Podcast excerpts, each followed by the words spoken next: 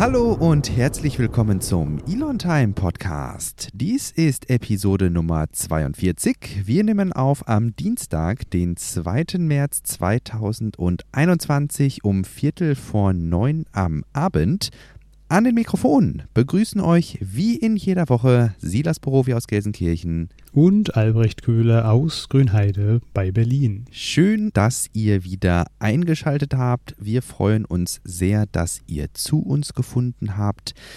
Wir haben in dieser Woche einen, ja, ich würde sagen, etwas leichteren Stoff. Äh, ist einfach dem geschuldet, dass unsere letzte Aufnahme ja noch gar nicht so lange her ist, wa? Na, wenige Tage, ja. ja. Veröffentlicht hattest du jetzt am, Sam am Freitag oder am Samstag? Am Sonntag hatte ich veröffentlicht. Oh, hm, alles klar, das ist äh, wenige Tage dann her, genau. Und äh, zwei Tage vorher hatten wir aufgezeichnet, ne? Genau, richtig. Donner nee, Donnerstag, ja, so. Donnerstag oder Freitag aufgezeichnet? Donnerstag, glaube ich. Freitag habe ich im Kalender stehen. Freitag, ah. 18 Uhr war es. Ja, äh, insofern jetzt ein, zwei, drei, vier Tage her. Ähm, aber hey, äh, ist nicht schlimm. Wir haben dadurch mal, auch wenn wir am Anfang ein bisschen ratlos dastanden, hey, was können wir denn in dieser Woche überhaupt erzählen? Ähm, wir haben am Ende doch einiges gefunden, worüber es sich mhm. meiner Meinung nach zu reden lohnt mal so ein bisschen die Fühler ausgestreckt in unterschiedliche Themen. Ne? Ich werde ja. mal kurz anteasern. Tesla Model S und X, Refresh, The Boring Company, Raumfahrt, SpaceX Starship, Blue Origin, Virgin Galactic, Elektromobilität und Volvo C40, wenn wir die Zeit dafür noch haben. Darüber werden wir sprechen. Sehr schön, das sollten wir öfter machen. ja, damit man einen kleinen Einblick hat so in das, was ja. eigentlich jetzt kommt und ob man sich darauf wirklich, ob man sich freuen sollte, dass man bis zum Ende das durchzieht, oder wie? Das stimmt. Ansonsten, wie immer, wir verhageln unsere, nein, kann man da verhageln sehen, wie auch immer. Äh, wir machen ganz viele äh, Kapitelmarken und wir geben uns auch ganz viel Mühe bei äh, Shownotes. Sollte euch also etwa äh, ein spezifisches Thema interessieren oder nicht interessieren, dann könnt ihr das gerne in eurem Podcast-Player überspringen oder nochmal hören zum Beispiel. Ähm, schaut da gerne mal nach den Möglichkeiten eures Podcast-Players bei, ich weiß zum Beispiel bei Apple Podcasts ist es nicht möglich, möglich, äh, hin und her zu springen zwischen Kapiteln, aber man kann die Kapitel anwählen äh, unten in der Timeline. Und insofern, wenn ihr denkt, meine Güte, äh, heute würde ich doch ganz gerne mal nur was von äh, Tesla, SpaceX und was zur Elektromobilität hören und was die beiden wieder zu reden haben über, weiß ich nicht, United Launch Alliance oder Blue Origin, das interessiert mich nicht, dann könnt ihr das beherzt überspringen. Jo. Jo, dann ganz herzlichen Dank für den äh, äh, Abriss. Ähm, wie gesagt, wir sollten vielleicht mal, das, das wäre sowas, was noch mit irgendwie mal auf so eine, so eine Folgen-Checkliste, wenn wir dabei sind, irgendwie könnte, könnte das, ähm, wäre, glaube ich, eine gute Sache. Mhm. Womit fangen wir an? Oh, ich dachte, der Reihenfolge, die ich jetzt auch so vorgetragen habe. Ja, gerne. Du hast das ja so schön zusammensortiert, dann sollten wir das auch einfach so machen, wie wir das da uns gedacht haben. Wir hatten ja letzte Mal schon über das Refresh Tesla Model S und X gesprochen. Ähm, jetzt gab es aber nochmal äh, das Joke äh, in freier Wildbahn auch zu sehen. Äh, den Tweet hatte ich selber auch gesehen. Mhm. Mm, das schien ein geparktes Fahrzeug zu sein, das äh, ja irgendein Tesla-Mitarbeiter wahrscheinlich, weil die sind ja noch nicht verkäuflich, oder? Mhm. Nicht so verkäuflich, ähm, ja, abgestellt hat. Und irgendwelche findigen Leute haben das sofort entdeckt und es ist ihnen aufgefallen, dass das Fahrzeug kein Lenkrad hat, so wie man das aus herkömmlichen Fahrzeugen kennt, sondern dieses Joke. Ein eher aus dem Flugzeugwesen, äh, ja, äh, kennt man eher aus dem Flugzeugwesen äh, oder Flug, Flugzeugbau, ein, ja, ein Steuergerät, das, genau. äh, wie, wie, beschreibt man das am besten? Das ist eher viereckig, rechteckig? Ja, rechteckig. Das, also ich, man, man kennt es, denke ich, am ehesten von ähm, Formel 1. Genau. Ja, genau. Diese, diese Yoke-Bauweise irgendwie, dass man dann so ein eher rechteckiges Gerät hat, wo, was ja auch dann die Diskussion letztlich ausgelöst hat, irgendwie, wie kann man dann vielleicht auch so größere Lenkeinschläge damit realisieren, ohne das irgendwie mehrmals um die eigene Achse drehen zu müssen. Da hatten mhm. wir ja in der letzten Episode auch schon drüber gesprochen, mhm. ob das technisch so besonders geschickt ist und man das so machen kann. Ähm, aber das, die, wie das umgesetzt ist, werden wir dann sehen. Ähm, aber erstmal, genau, ist es ja so, man hält es halt eher links und rechts als so bequem am unteren oder oberen Rand. Das ist mhm. so. Ja, Wenn man es dann überhaupt hält, ne, bei einem Tesla und nicht genau. sowieso den Autopiloten eingestellt hat. Genau, richtig. Ähm, ich vermute, dass es sich äh, um eine ja, gewissermaßen Weiterentwicklung der Prototypen handelt, die wir in der letzten Woche oder die in der letzten Woche beobachtet wurden.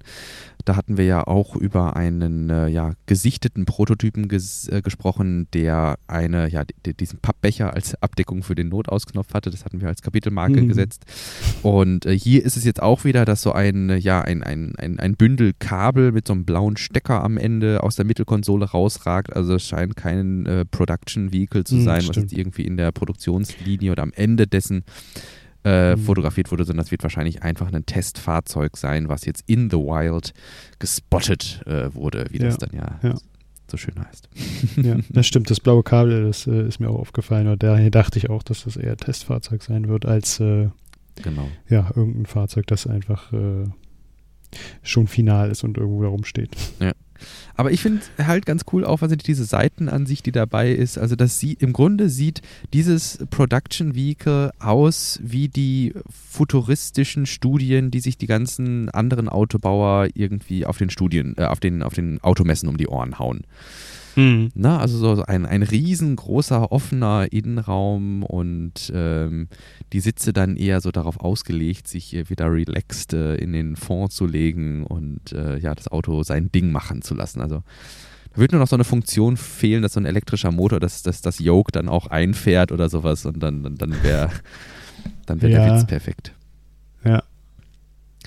Du, was mir jetzt gerade mal mit Blick auf unser Padlet auffällt, wir haben Episode 42, ne? Das, da haben wir noch gar keinen Witz drüber gemacht. Ja, das stimmt. Gut, dann machen Fällt wir dir ein guter ein, der jetzt spontan. ja. Ich, man hört das ja immer mal, 42 was ganz Besonderes und Lustiges, aber ich kann damit immer nicht so viel anfangen. Das ist halt die Antwort auf die. Auf alle Fragen, ja. Genau. Ne? Hm. Naja, gut, wir, wir stellen hier nicht besonders viele Fragen, wir legen hier viele Fakten da. Insofern 42, vielleicht passt das. Mach, vielleicht machen unsere Hörerinnen und Hörer einen Witz draus, ich weiß es nicht. Ja. Kommen wir zum nächsten Thema. Jo, The Boring Company.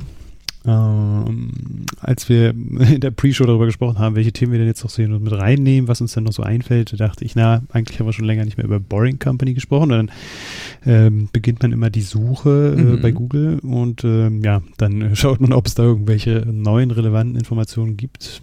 Ja, tatsächlich bei Boring Company, und da hatten wir auch schon mal drüber gesprochen, ähm, gibt es jetzt wieder äh, Informationen zu dieser Competition. Ja. Not a boring competition. Und ähm, da konnte man jetzt erlesen, dass auch eine weitere Universität sich dieser Herausforderung gestellt hat. Und zwar, äh, oh, jetzt muss ich hier in dem Artikel nochmal nachgucken schnell, dass äh, die DHBW, Duale Hochschule Baden-Württemberg in Moosbach, wird sich da mit einem Projekt auch beteiligen.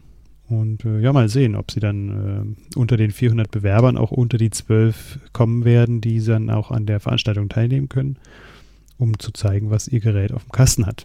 Uff, 400 Bewerber? Das habe ich in, äh, ja, das habe ich in einem anderen Artikel gelesen. Okay.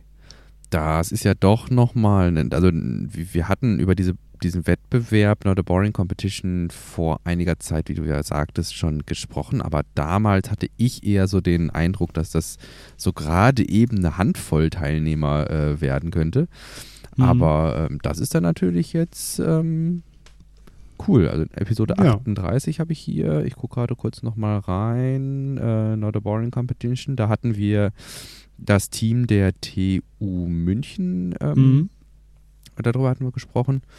Und äh, da waren ja eben nur ein oder zwei Teams zu dem Zeitpunkt bekannt. Und ähm, das finde ich, das ist natürlich dann, das ist cool. Hm. Auch wenn ich den Also Team genau, sind, hm? Entschuldige.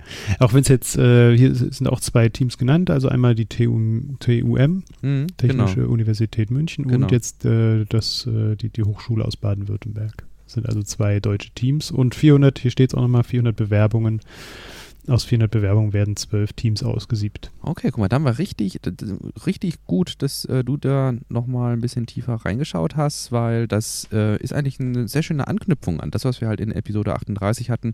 Damals mhm. hatten wir gesagt, äh, wie gesagt, ich zitiere nochmal aus dem Artikel, den wir damals in den Shownotes verlinkt hatten, äh, gegen wie viele Konkurrenten das Team aus München antritt, ist noch unklar.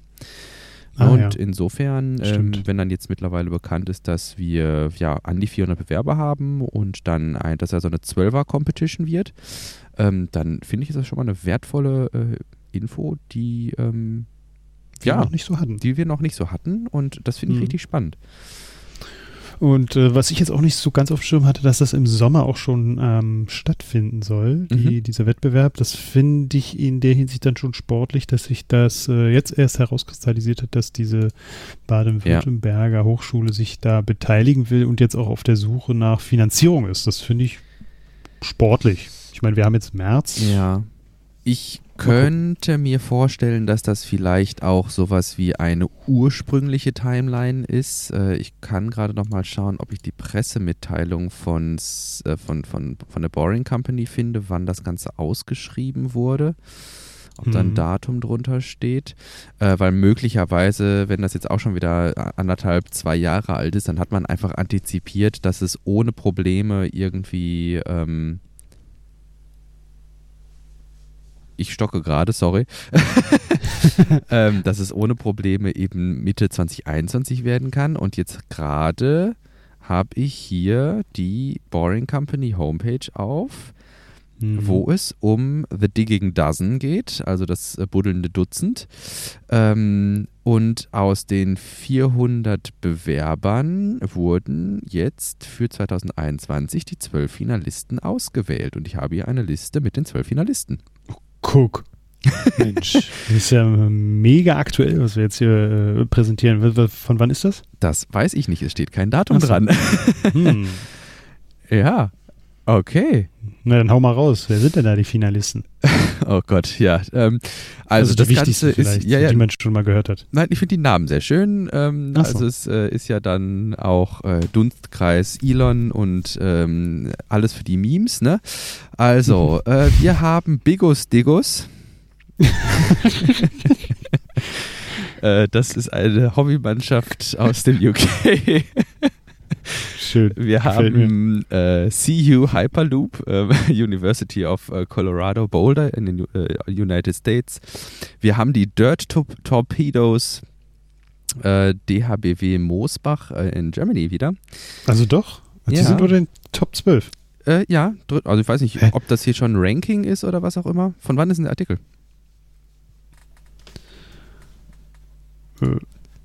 von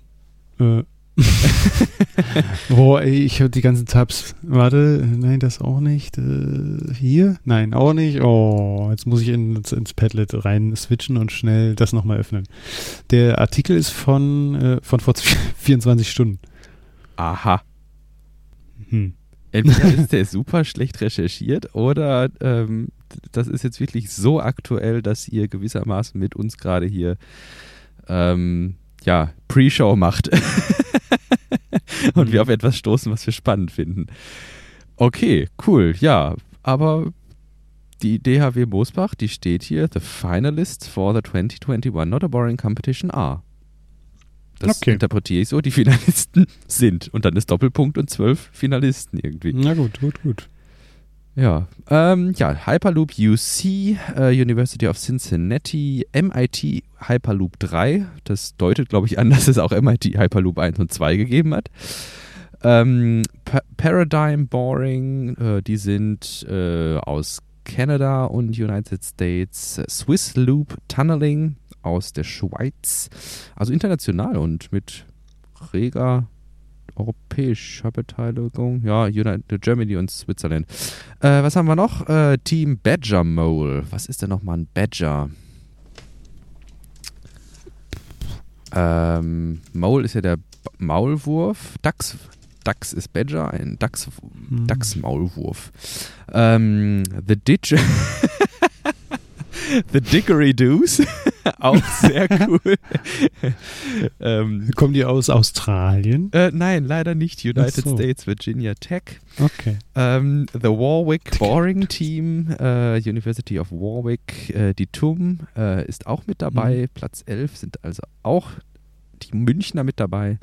Und äh, UMD Loop, University of Maryland. Also sehr cool, ey. Mhm.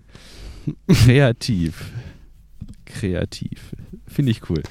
Ja, ja. Ähm, dann bin ich mal gespannt, wann es losgeht. Also wenn das jetzt die Finalisten sind, dann muss ja in gewisser Weise auch Finanzierung zumindest sich am Horizont abzeichnen. Ja. Ne? Ich habe es auch gerade nochmal nachgelesen. Ist, die waren, sind jetzt auf der Suche nach Sponsoren und ah, finanziert okay. haben sie den Prototypen anscheinend auch schon. Okay. Der steht anscheinend auch schon. Also muss ich das mal einmal doch nochmal korrigieren.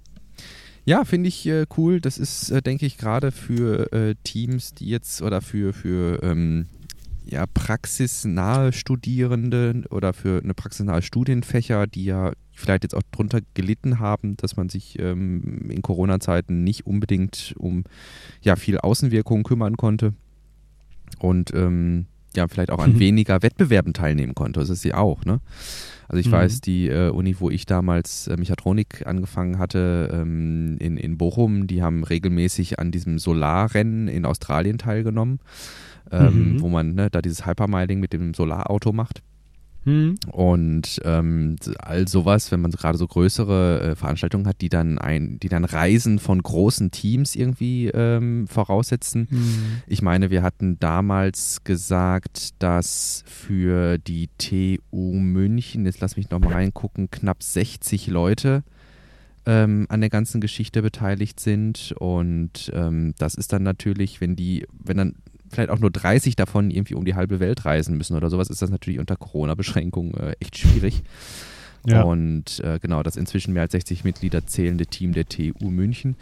Ähm, und insofern, hey, das ist, glaube ich, auch gerade für Studierende, ich kann das selber sehr gut nachvollziehen, echt toll, mal vor die Tür zu kommen. hm. ne? Und dann auch ein Erfolgserlebnis Definitiv. zu haben, dann an so einer ja. Competition also ausgewählt worden ja. zu sein aus 400, so steht es ja auch bei, auf der Boring Company Webseite, ausgewählt aus 400 Finalisten, da hast du schon mal ein Erfolgserlebnis. Und wenn er dann ja. vielleicht noch unter die ersten drei oder sowas kommt, ist das, glaube ich, schon eine Riesensache. Ja, ja, das macht deine Brust auf jeden Fall etwas stolzer. Aber gut, äh, auch, ja. Äh, lässt deine Brust etwas mehr hervorkommen. Genau. oh. Ja. Ja.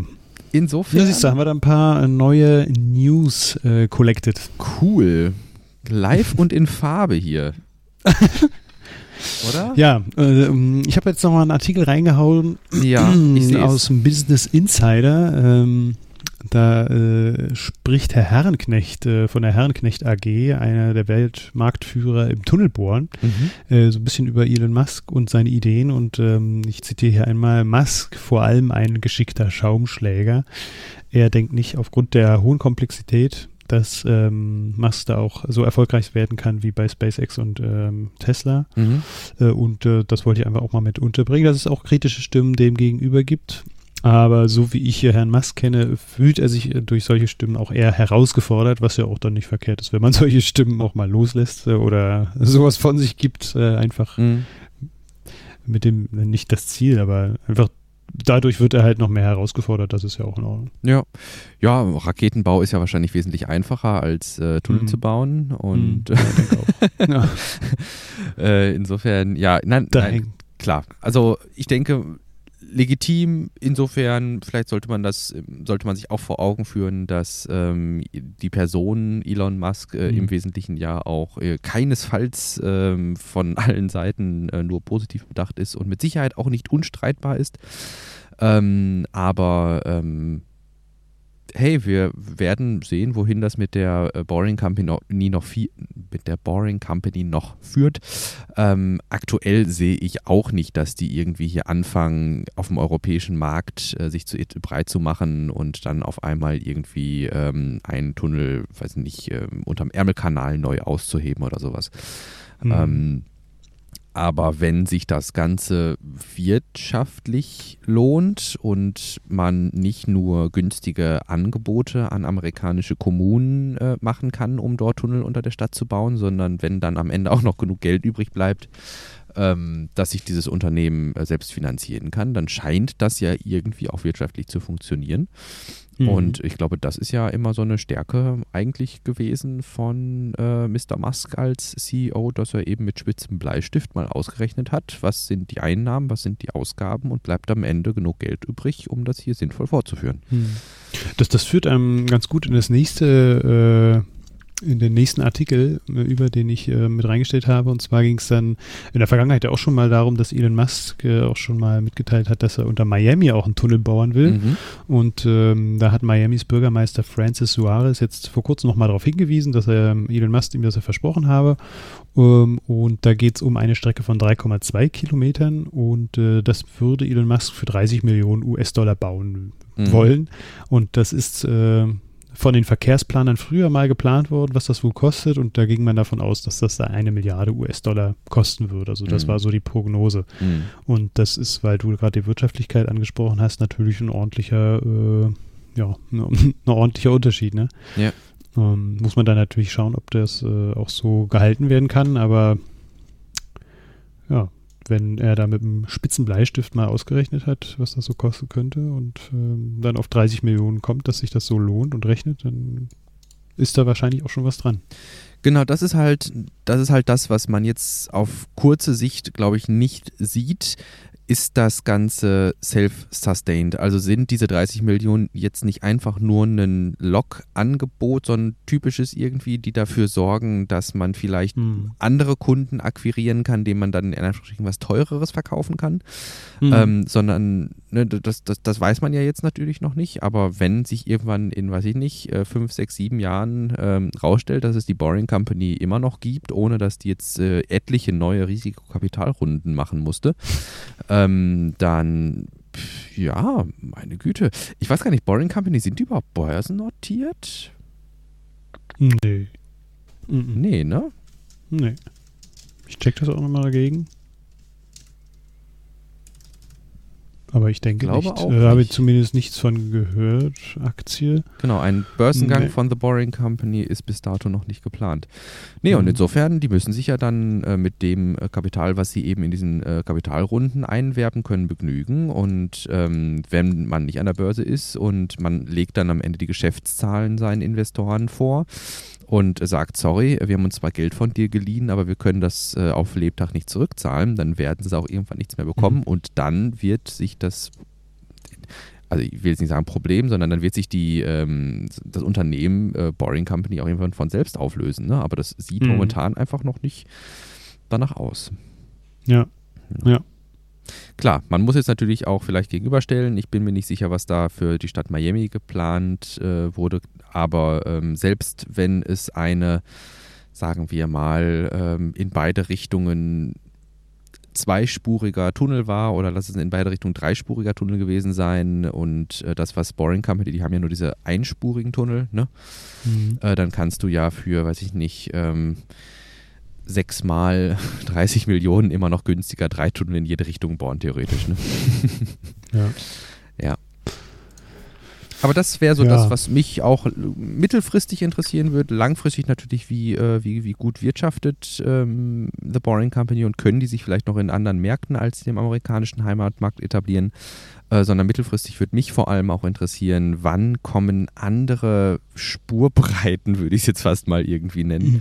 ähm, als diese Tesla, ähm, ja, T0, als die T0-Spurbreite für Tesla, ähm, wo dann quasi nur die autonomen Fahrzeuge durchfahren äh, können, weil der Tunnel sonst einfach viel zu schmal ist oder sowas. Das fände ich nochmal irgendwie so einen interessanten Aspekt. Also gibt es irgendwie einen anderen Use Case als ähm, ja, Tesla autonome Tunnels und irgendwie sehr kleine Züge, weil hm. das ist ja, ich glaube, so vom Durchmesser ist das ja so London Tube Format irgendwie, ne? Hm. Meinst du, meine London Tube? Die ist schon groß, ne? Die, ja, ja die, also ich finde die schon ja. groß. Also zumindest das, was man so immer sieht, die Bilder, die sind jetzt eher klein. Also ja. da würde keine U-Bahn reinpassen. Ja, das stimmt. Na gut, gehen wir ja. von äh, irdischen Themen wieder mal zu außerirdischen. zu außerirdischen, genau. Ja, gerne. Kommen wir zum nächsten Thema. Wir haben uns Raumfahrt ins Pad geschrieben und haben hier aber, so wie ich gerade mal durchscrolle, hauptsächlich Infos zu Rocket Lab. Sollten, vielleicht sollten wir das nochmal umfirmieren. Hm, also dann müssten wir äh, den, den, das, das, den einen Artikel da rausnehmen. Der, Ach, also den Unternehmergeist, den deutschen. Hm. Oh, oh, ja, Entschuldigung. Nee, dann lassen wir es bei, bei, bei Raumfahrt. Na gut, dann lassen wir das so. Was haben wir da Schönes? Ja, Rocket Lab hat ein schönes Video veröffentlicht mhm. äh, zeigt Peter Beck, wie er sein äh, Hut isst. Warum muss er sein Hütchen essen? Warum muss Peter Beck seinen Hut essen? Ja, Peter Beck äh, ist CEO, seines Zeichens CEO von Rocket Lab ähm, hat ja, ja sehr intensiv, äh, ja, begleitet das Unternehmen von Anfang an und hat sehr intensiv die Entwicklung der Electron-Rakete begleitet. Und die Electron-Rakete ist ein Small Set Launcher, also die war ursprünglich ähm, 150 Kilo Nutzlast und mittlerweile kann sie 300 Kilo Nutzlast durch diverse Optimierungen. Und ähm, ja, die Elektron-Rakete, hat Peter Beck gesagt, wird niemals wird sie, ähm, wird sie äh, ja wiederverwendbar sein. Mhm. Und ähm, irgendwann kamen dann so Pläne auf, ja, also wir könnten das vielleicht mal so und so versuchen, äh, aber ähm, die Aussage von Peter Beck war, weiß ich nicht, wenn die den Wiedereintritt überlebt, dann, dann esse ich meinen Hut. Und ähm, ja, es stellt sich raus, äh, nach einigen Versuchen, wo jetzt die Rocket Lab Electron Rakete wieder zur Erde gebracht wurde, dass die den Wiedereintritt überlebt und äh, sind jetzt die, ja, die, die Wiederverwendungspläne für die Electron Rakete erhärten sich jetzt. Und insofern hat Peter Beck sein Versprechen eingelöst und seinen Hut, Rocket Lab Cappy, klein geschnitten in kleine Stücke in einen Mixer gepackt und äh, ja, dann ähm, ein paar Fasern davon gegessen. richtig, richtig. Ja, und was haben Sie in dem Video denn noch angekündigt?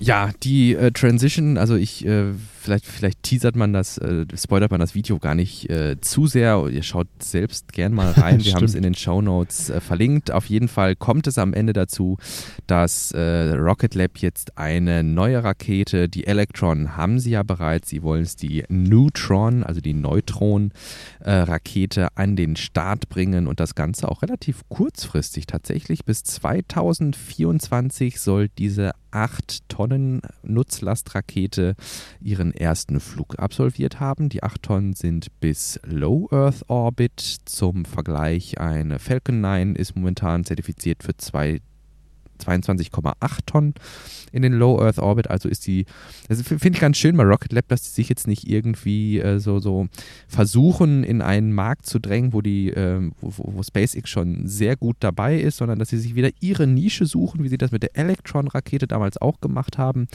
Und eben diese 8 Tonnen to Low Earth Orbit äh, Besonderheit ist, das finde ich super cool und da warst du ja auch ähm, hm. sehr äh, begeistert von.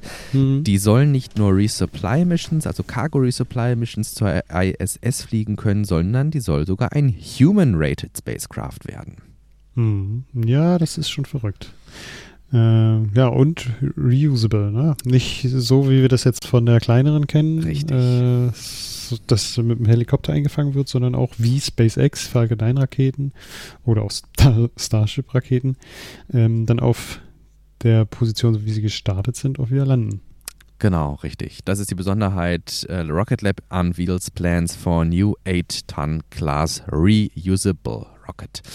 Und mhm. äh, dieses Reusable, das finde ich wirklich schon einen sehr mutigen Schritt da jetzt eben entgegen dem, wie sie ja die Electron-Rakete konzeptioniert haben, wo sie gesagt haben, ja, meine Güte, wir können im Markt eigentlich auch ganz gut ohne, die, ohne diese Reusability bestehen, äh, gehen sie hier den Schritt zu sagen, gut, offensichtlich ist es wirtschaftlich sinnvoll, Reusability äh, vorzusehen und das von Anfang an äh, in äh, der Entwicklung der Rakete zu berücksichtigen, äh, ist schon mhm. ein starker Schritt, finde ich. Ja. Ja. Ja, auf also, jeden Fall spannend zu beobachten, ja. was da jetzt in nächster Zeit dann noch kommen wird. Ja, ja. Und bis jetzt machen sie aus meiner Sicht zumindest einen äh, ganz guten Eindruck. Äh, scheinen genau. da auch sehr professionell aufzutreten und äh, ja, mit dem nötigen Ehrgeiz ihre Pläne zu schmieden. Ja. Ja, vor allem, das sagte ich ja schon während der Pre-Show, ich finde so besonders an Rocket Lab, dass sie etwas Ähnliches schaffen wie SpaceX und zwar mit dieser großen, also sie, sie schaffen eine sehr große Öffentlichkeit um äh, ihre Starts. Das heißt, es gibt sehr ausführliche, ähm, es gibt sehr ausführliche mhm. äh, Livestreams zu den Starts. Äh, ich, ich, war gerade schon total total äh, verliebt. Es gibt ähm, in der auf der Presseseite von Rocket Lab gibt es eine rocketlabusa.com slash Media Images äh, Verlinkung und diese Media Images Verlinkung zeigt einfach auf eine Dropbox, wo alle Bilder, die man auf der Homepage sehen kann, drin sind und die Videos, die sie bei Twitter veröffentlichen, die sind auch mit da drin. Das ist sehr transparent gestaltet. Man hat keine großen Mühen, Material zu finden, um sich mit Rocket Lab auseinanderzusetzen. Und ich glaube, sie schaffen es einfach, eine breite Öffentlichkeit mitzureißen in dieser Begeisterung eben jetzt für eine neue Neutron Rocket, auch wenn die noch immerhin drei Jahre hin ist. Hm. Genau. Ja, hier, hier schreiben sie auch nochmal, also ah, das hattest du ja schon gesagt, 8000 Kilo zum äh, Low Earth Orbit und 1500 Kilogramm zum Mars Venus auch. Ja, genau. Also die, das ist wirklich ein Schweizer Taschenmesser mal wieder von äh, Rakete. Das haben die mit ihrer Electron Rocket ja auch schon geschafft. Mhm. Die Electron Rocket bringt ja, bringt oder hat gebracht, ich weiß es gar nicht, äh, eine Nutzlast auf den Weg zur Venus ja auch schon. Und ähm, also die machen wirklich viel ähm, aus den Gerätschaften, die sie da zusammenschrauben. Und wirtschaftlich äh, begründet wurde diese Rakete vor allem mit den Mega-Constellations, hm. die bis 2029 in den Orbit gehen sollen.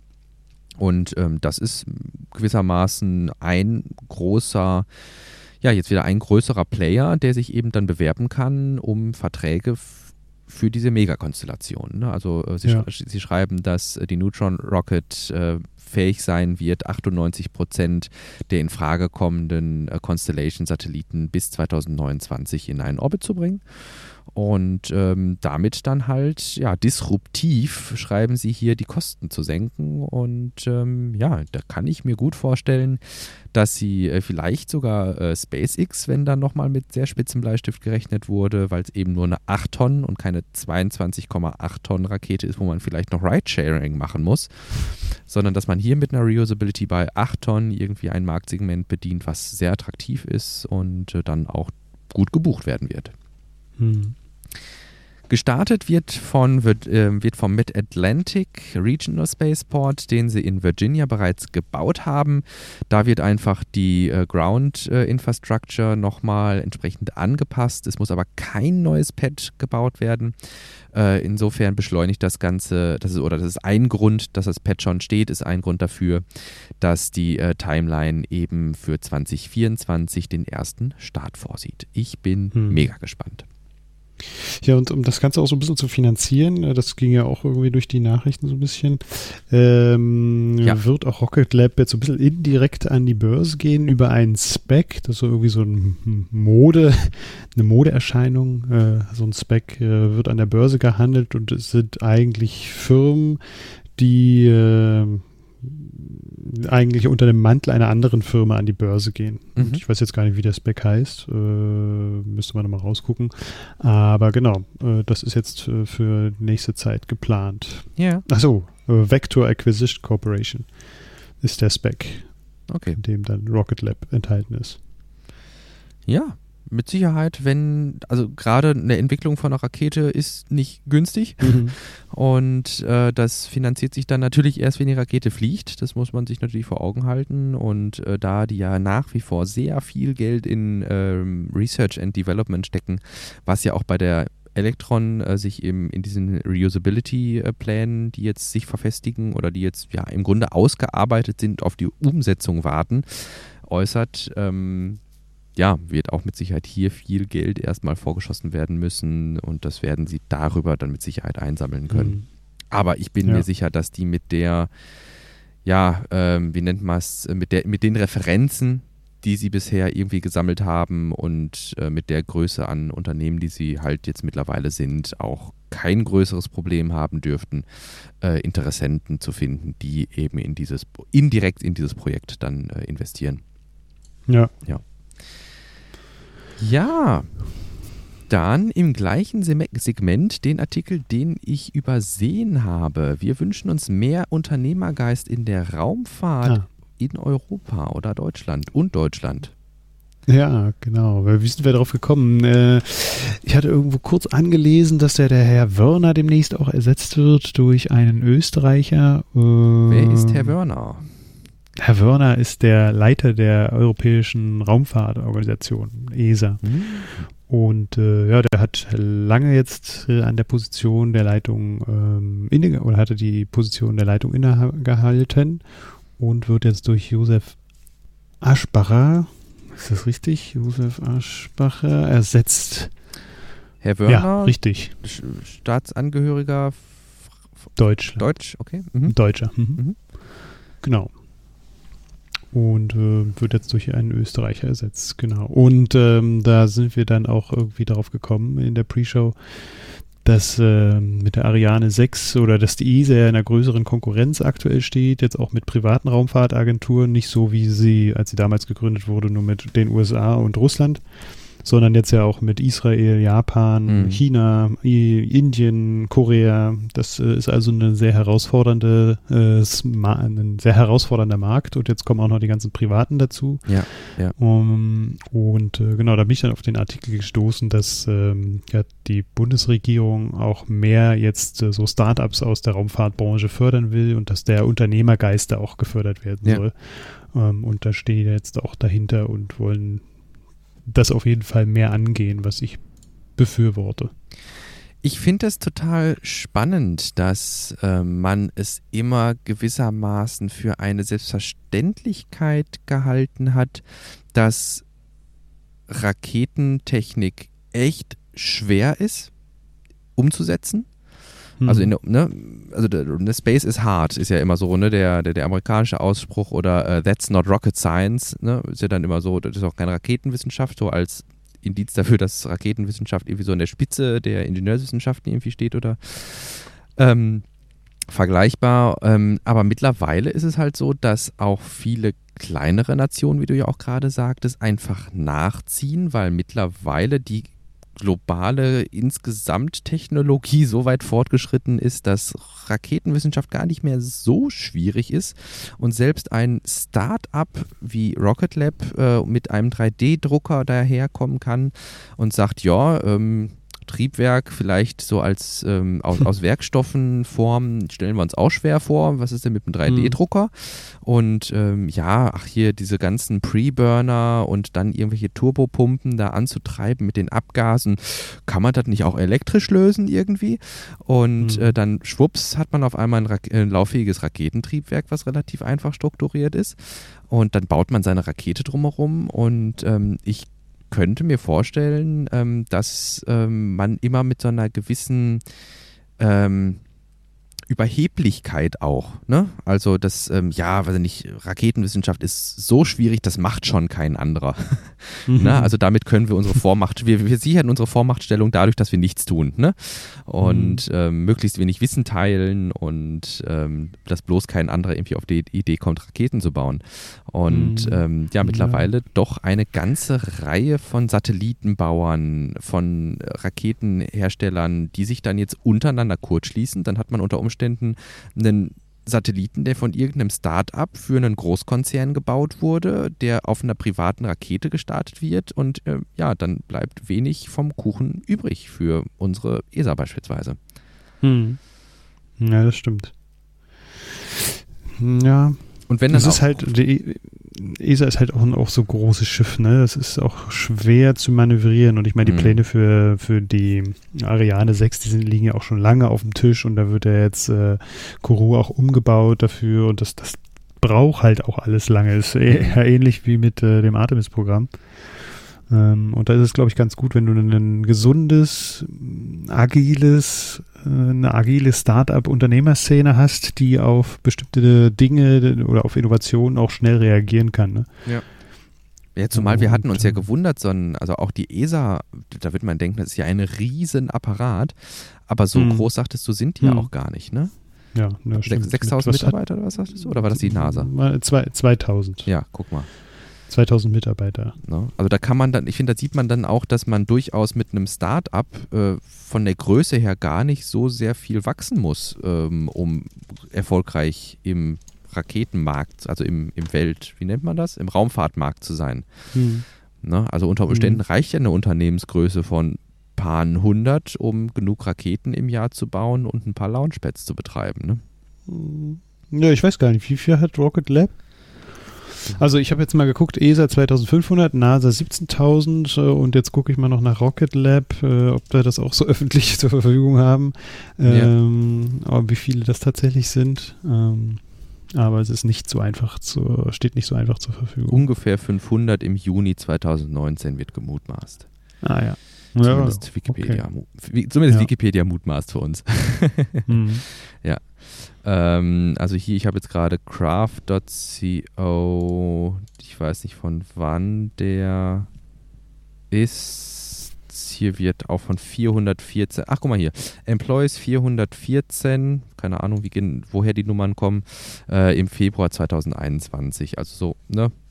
Grob die mhm. 500er-Marke, da habe ich gerade schon gar nicht schlecht gelesen ja. irgendwie. Ja. Ja, aber das machen, und das hast du ja schon angesprochen, machen die technischen Entwicklungen halt auch möglich. Ne? Richtig. Du kannst dann einfach deine, äh, deine Düsen oder was weiß ich nicht alles selber drucken. Und äh, ja, bist dadurch dann auch erfolgreich. Ja, es braucht halt nicht mehr diese Craftsmanship wie hm. früher, ne, wo alles im ja. Grunde handgefertigte Teile waren, sondern du ja. modellierst das am Computer, simulierst das am Computer und wenn das dann gut aussieht, dann schmeißt du das in den 3D-Drucker und dann probierst du es halt mal aus. Mhm. Ne? Also dieses Rapid Prototyping, das ist, das, das im Grunde, ist jetzt salopp gesagt, aber das kostet ja nichts.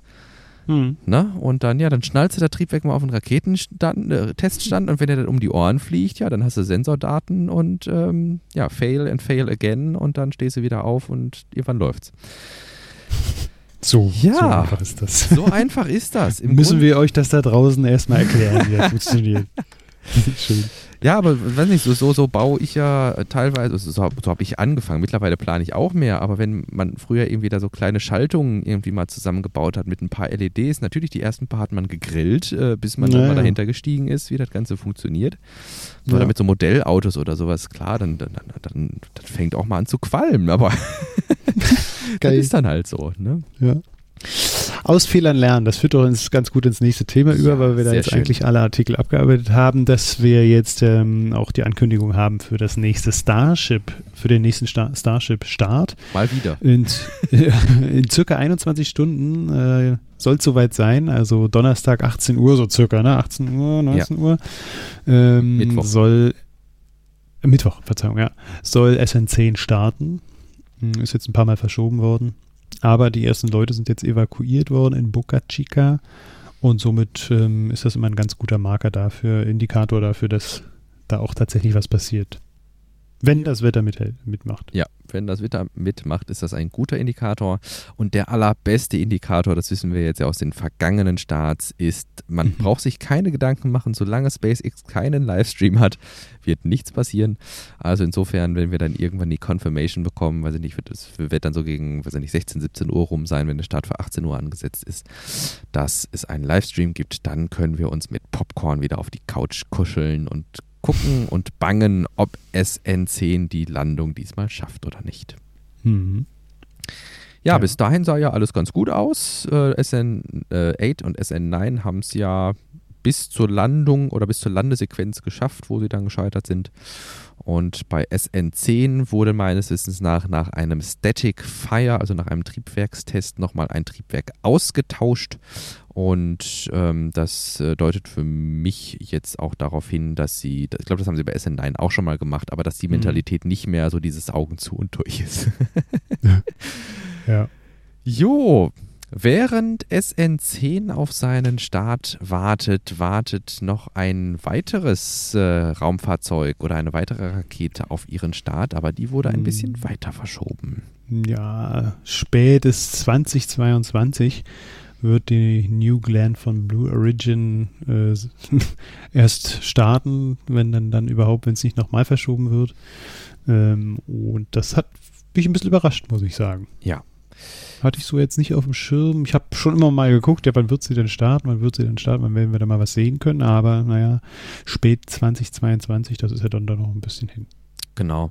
Das, äh, ja, ich will jetzt nicht sagen besondere, also besonders ist äh, diese öffentlichkeitswirksame Entwicklung, die äh, SpaceX mit dem Starship betreibt.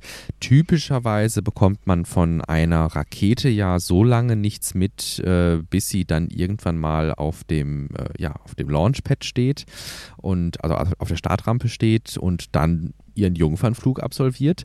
Alle Tests, die dazwischen irgendwie laufen, die finden hinter verschlossenen Türen in der Regel statt. Also das kennen wir von ULA so, das kennen wir von, mhm. von den Ariane-Raketen so und das kennen wir halt jetzt auch von Blue Origin nicht anders.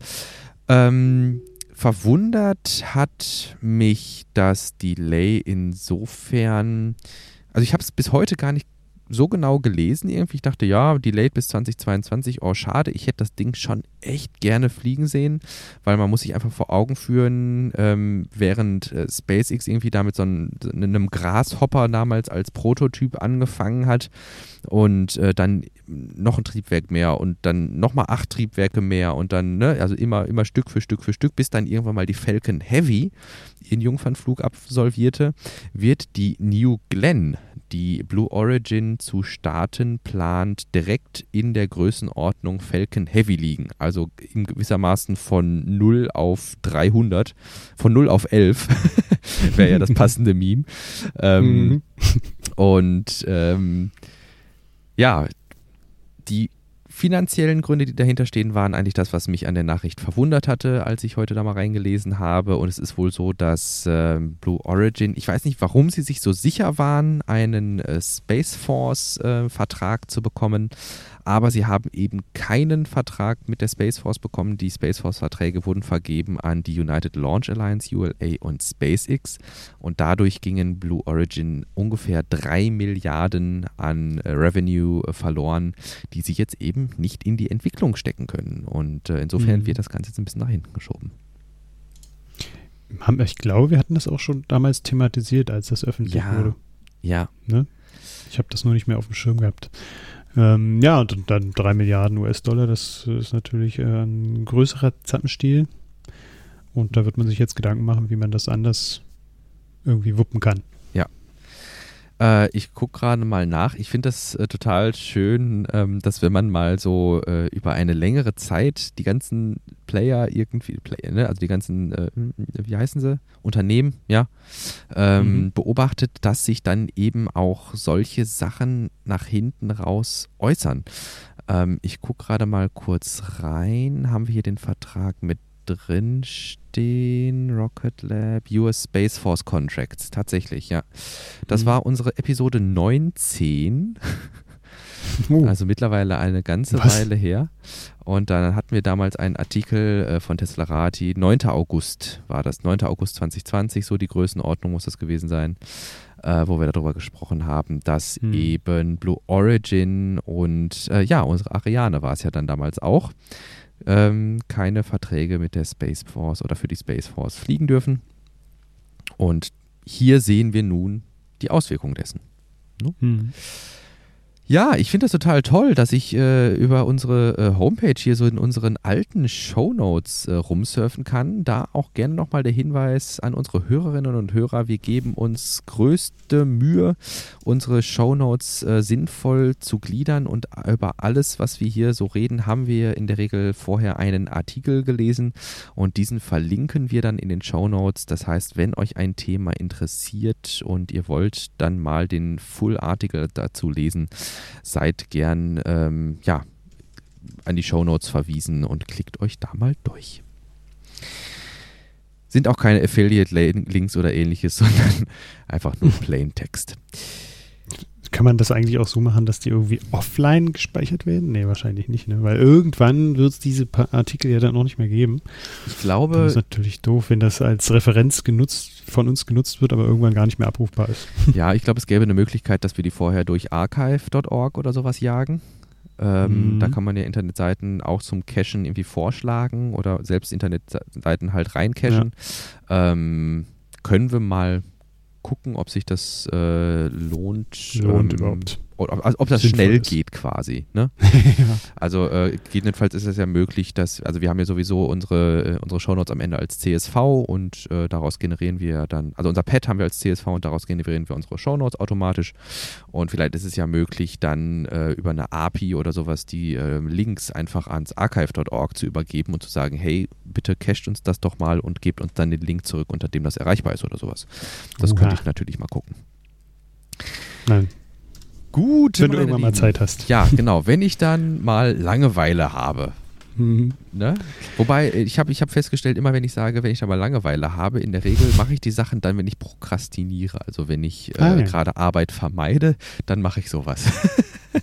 da, dadurch auch der Zoom-Hintergrund, äh, ja, genau. an dem du zweieinhalb Stunden gearbeitet hast. Genau, richtig. Okay, genau. Gut, Gut. Äh, bleiben wir mal noch im Raumfahrtsektor Gerne. hängen und sprechen über Virgin Galactic auch mal ganz kurz. Ähm, auch Virgin Galactic gehört zu denjenigen, die auch immer mal gerne die Raumflüge verschieben. Und ich hatte das vorhin schon mal kurz angesprochen. Ich kann mich noch richtig gut daran erinnern, als 2011 äh, American äh, Spaceport America eingeweiht wurde. Ja. Das ist das äh, große Raumfahrtgelände oder Lande- und Startgelände von Virgin Galactic in den Staaten in einem, ich weiß nicht genau wo, Mojave-Wüste? Ich glaube auch, glaube, ja. ja. Und äh, ist ein geiles Gebäude, sieht richtig gut aus und ich war damals richtig gehypt und dachte, boah, geil, gleich geht's los, sozusagen, ja, gleich ja, ja, äh, fliegen die ersten Menschen richtig in den Erdorbit. Ja, und ähm, nach wie vor ist das nicht passiert und es ist nun so gut wie zehn Jahre her. Ja. Und das zeigt uns auch mal wieder, welche äh, in welchen Abständen wir denn eigentlich, äh, eigentlich rechnen müssten, wenn wir dann über ja, Raumfahrt sprechen. Ja, genau. Ja, auf jeden Fall. Das, äh, das ist halt wie dieses Space is hard Mantra eigentlich, ne? Und jetzt mhm. zeigen uns in jüngerer Vergangenheit tatsächlich ein paar äh, Unternehmen, dass Space gar nicht so hart sein muss, wenn man es irgendwie richtig anpackt. Das finde ich halt das Spannende. Ähm, jetzt sagst du gerade richtig schon, äh, dass äh, der Spaceport America schon ungefähr zehn Jahre alt ist oder jetzt zehn Jahre alt wird. Mhm. Und äh, jetzt, also ich musste ja schmunzeln, als ich die, ähm, die Titelzeile zu dem Artikel gelesen hatte, wo dann stand, ja, äh, es hat bis hierhin 14 Jahre gedauert, wahrscheinlich seit Ankündigung ist da gemeint. Ähm, mhm. Und ja, jetzt kommt es auf ein 15. Jahr auch nicht mehr an. Mhm. Ähm, und ähm, insofern, ich, Konnte hier allerdings nicht so gut rauslesen wie aus dem äh, Space News Artikel, wo es ja um Blue Origin geht, was die Gründe für die Verschiebung sind. Mhm. Wobei das ein bisschen komisch ist, ne? dass der Blue Origin da so äh, offen darüber spricht, das kennen wir ja eigentlich von denen gar nicht so. Ja. Ja, ja. Ähm, ja. Wüsste ich auch gerne mal. Ich meine, sie hatten ja einige Fehler so zwischendurch auch. Äh, Bereits. Die auch ganz schön viel Zeit gekostet haben, ja. dann mit Todesfällen sogar. Ja. Mhm. Bereits vor 17 Jahren hatte Firmengründer Richard Branson angekündigt, ab 2007 kommerzielle Flüge anzubieten, die für wenige Minuten ins All fühlen sollen. Mhm. Zunächst kostete ein Ticket ins All 200.000 US-Dollar, dann stieg der Preis für den Kurzflug auf 250.000 US-Dollar und wer fünf Sitze bucht, bekommt den sechsten gratis dazu.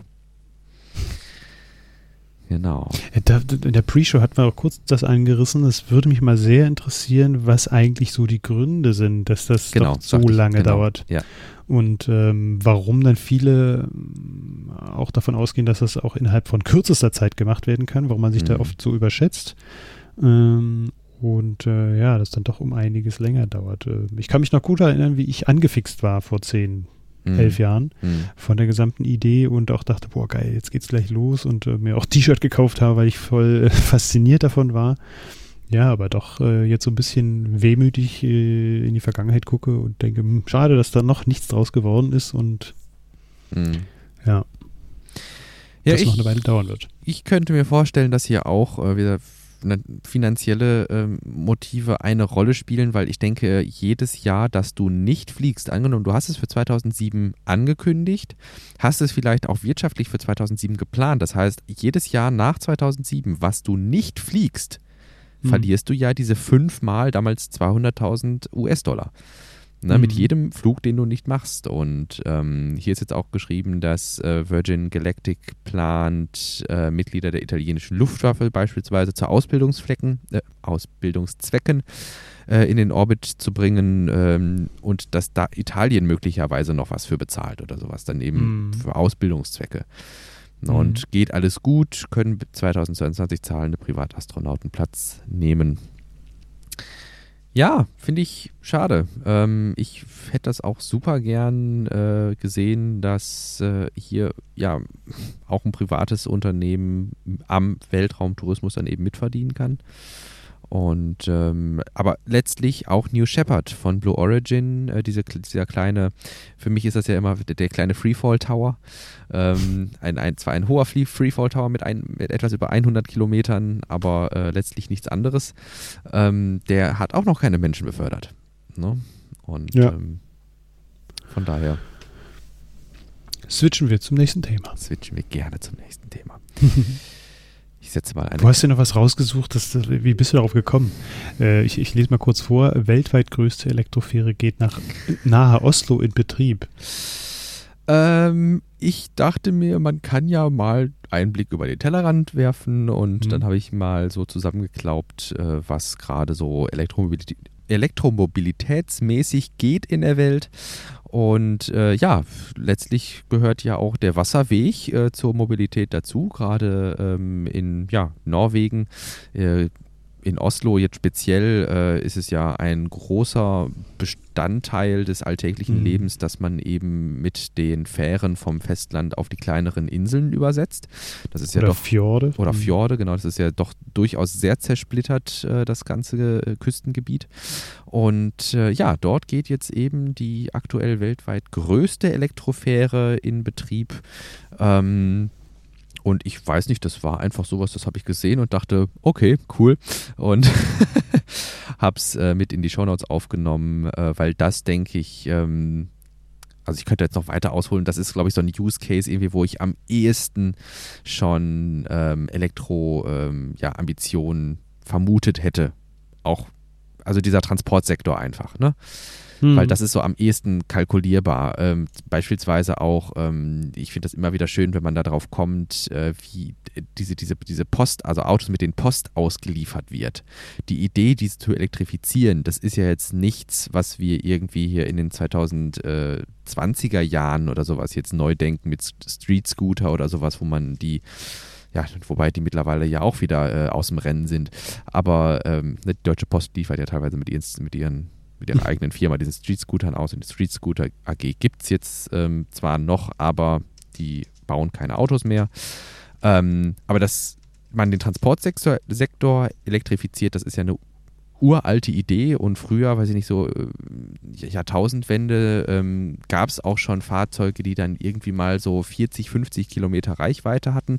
Aber es hat sich irgendwie nie durchgesetzt, wobei ich es mhm. immer für ja, das ist ja, wenn du dich als Ökonom hinsetzt, dann rechnest du ja aus, was ist hier die Total Cost of Ownership, wie viele Pakete kann ich damit beispielsweise transportieren? Und was kostet mich das Laden, was kostet mich der Unterhalt, ähm, was kostet die Reparatur? Und wenn du dann am Ende drunter stehen hast, ja, Elektro ist günstiger als Verbrenner, dann setzt sich sowas aus wirtschaftlichen Überlegungen und wenig aus ideologischen ähm, Überlegungen mhm. durch.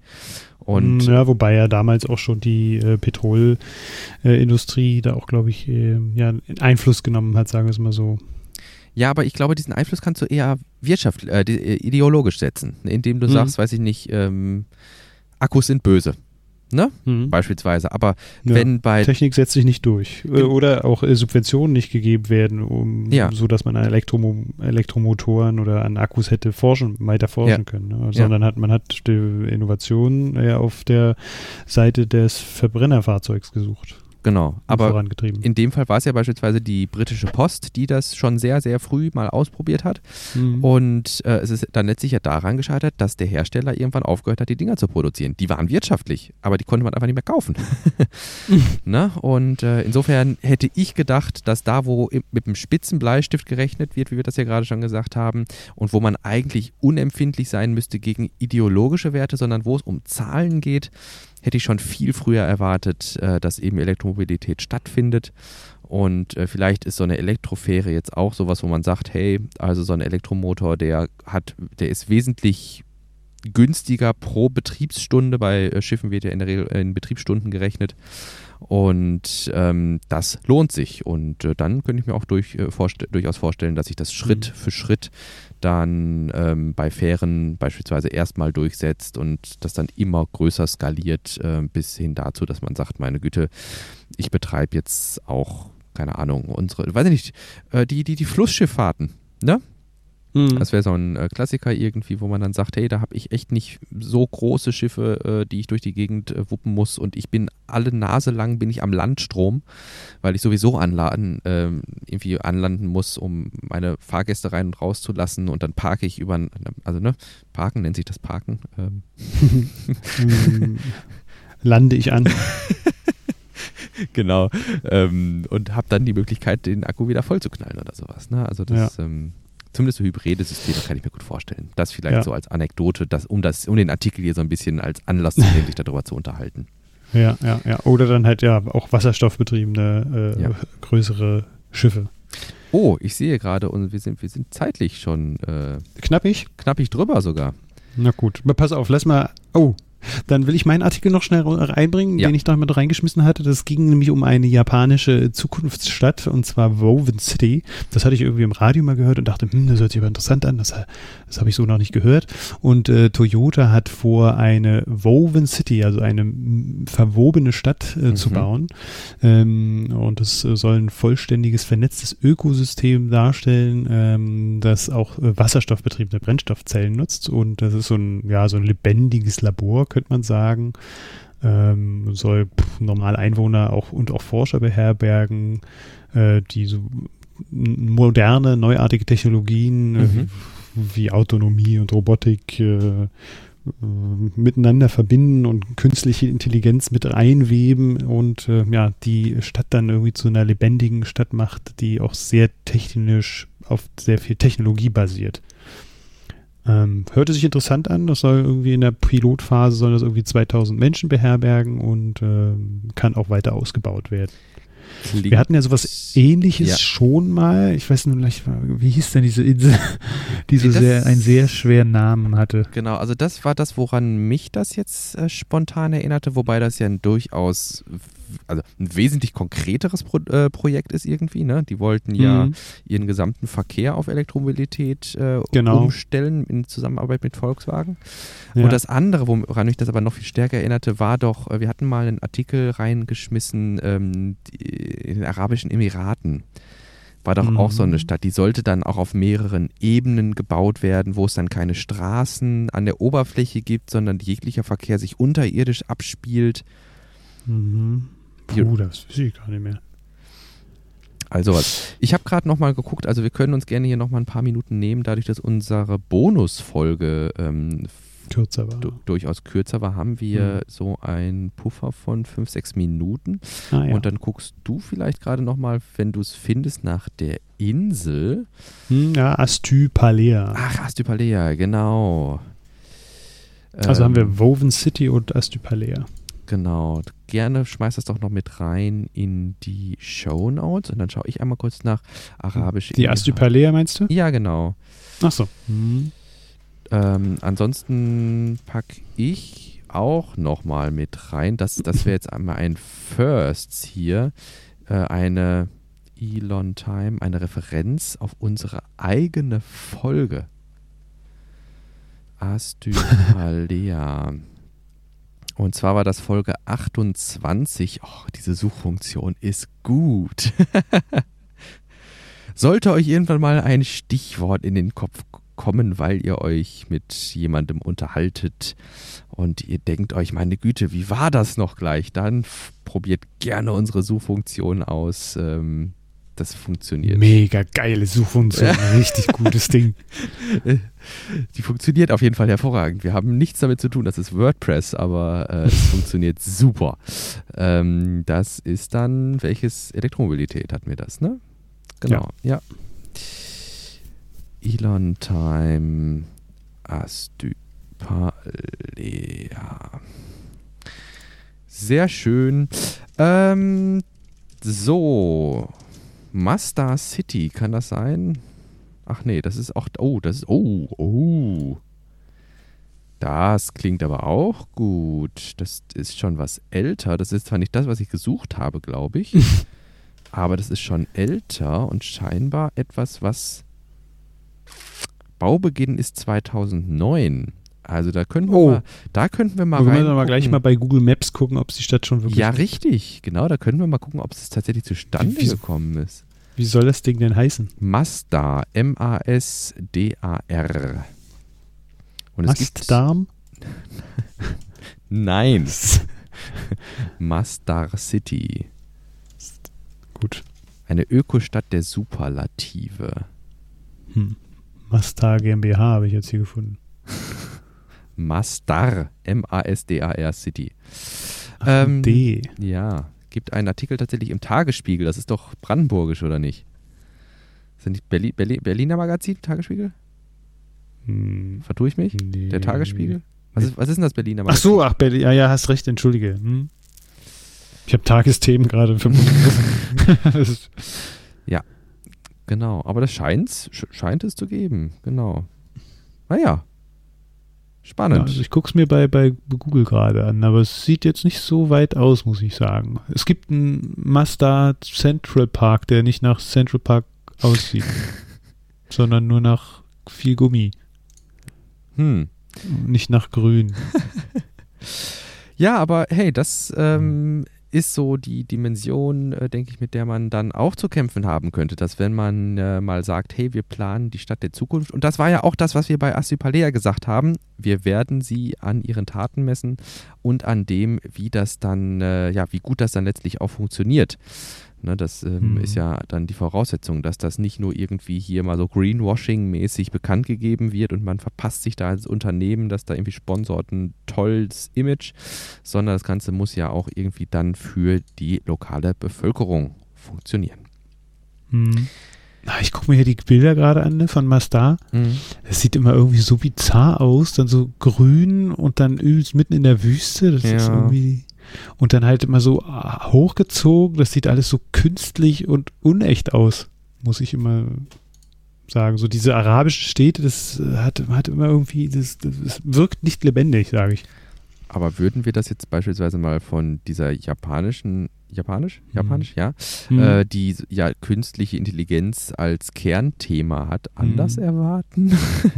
Mhm. Vielleicht wird die auch von einer KI halt, geplant oder so. Das ist ja schon etwas eingebettet in etwas bereits Bestehendes, ja. Und das sieht ja. hier immer so aus, als würde das halt in der Wüste irgendwo einfach so hochgezogen und das mhm. hat immer nicht so, hat, hat keine Geschichte oder sowas. Ja. Oder ist nicht in eine Region eingebettet, die Geschichte hat oder so.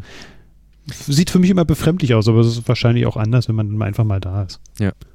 Ja, aber ne, im Grunde ist es das. Also ich denke, hier die Verknüpfung Toyota und äh, die Stadt in, ähm, am Mount Fuji und eben Assypalea mit äh, Volkswagen, also die Verknüpfung eines Elektroautoherstellers, äh, nein, gar nicht wahr. Toyota ist kein Elektroautohersteller, muss man ja Vollständigkeit halber auch sagen. Mhm. Ähm, die Verknüpfung eines, ähm, ja, KF, äh, eines Autobauers, eines Autoherstellers und einer Stadt, ähm, die ist uns ja hier in Deutschland gut geläufig. Und ähm, ja, wir werden sehen, was draus wird und werden berichten. Wir haben ja jetzt auch wieder die Runde nach Astypalea gefunden und hoffentlich schaffen wir das noch häufiger. Ja.